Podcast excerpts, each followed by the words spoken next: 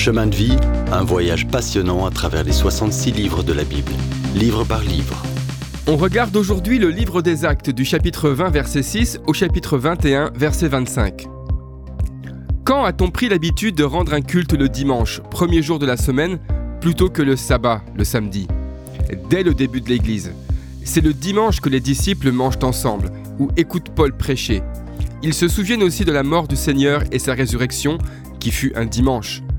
Pour les lois juives, le sabbat était le jour important, mais maintenant on célèbre Christ vivant le dimanche. Ainsi les églises honorent Dieu de manière nouvelle. Paul passe une semaine avec les disciples de la voie à Troas, puis repart. Il voyage autant que possible à pied, parlant de Jésus-Christ à tous ceux qu'il rencontre. Il s'arrête à Milet, port d'Éphèse, car Paul veut rencontrer les anciens de cette nouvelle église. Imagine-les rassemblés dans cette ville portuaire avec derrière eux la puissante mer Égée et au loin les lumières d'Éphèse. Paul est conscient de voir ces hommes pour la dernière fois. Il prend alors le temps de leur parler à cœur ouvert. Il leur a donné toute la parole de Dieu, s'efforçant de les nourrir spirituellement. Maintenant, dit-il, je vais à Jérusalem, et l'Esprit de Dieu me dit que des chaînes et des souffrances m'attendent. Je ne fais aucun cas de ma vie, je suis prêt à la donner pour Jésus. Paul avertit les chefs éphésiens que dès qu'il sera parti, des loups voudront dévorer les brebis. L'Église sera attaquée méchamment et subtilement de l'intérieur, comme des termites rongeant ses fondations. Je vous confie à Dieu, dit Paul, il pourvoira à tous vos besoins et fera grâce pour lui obéir. C'est le moment des adieux. Ces gens aiment Paul et c'est réciproque. Ils savent qu'ils ne le reverront plus ici-bas. Ils prient ensemble, puis accompagnent Paul au bateau partant pour Israël. Après des adieux affectueux, ils embrassent Paul et le confient à Dieu. Vers la fin du 1er siècle, des millions de croyants remplissent l'Empire romain. Paul en aimait des milliers, qui l'aimaient aussi. Revenu en Israël, Paul et ses amis longent la côte vers Césarée. Ils retrouvent Philippe, l'évangéliste, littéralement celui qui annonce de bonnes nouvelles.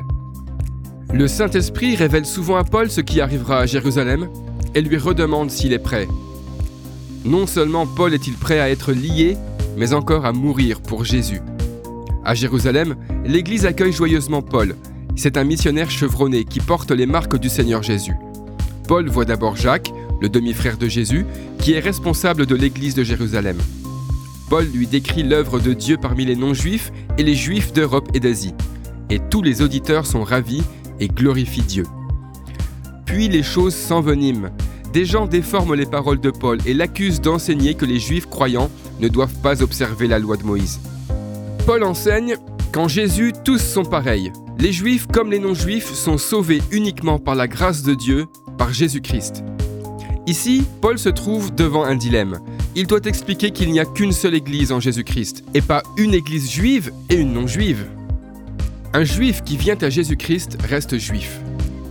Alors, de bonne foi, les juifs chrétiens demandent à Paul de faire un vœu avec quatre autres juifs. Paul s'y engage car il veut gagner leur cœur. Mais comme il le sait déjà, des problèmes vont arriver. Et très vite, Paul se retrouve en plein dedans. Dans le prochain épisode, Paul a des ennuis. Si vous avez aimé cette rubrique et si vous voulez en entendre plus, allez sur le site ttb.twr.org ou téléchargez l'application. Retrouvez-nous aussi sur chemin de vie vous voulez nous dire comment Dieu change votre vie par sa parole? Envoyez-nous un message sur WhatsApp au 07 81 46 39 39. À bientôt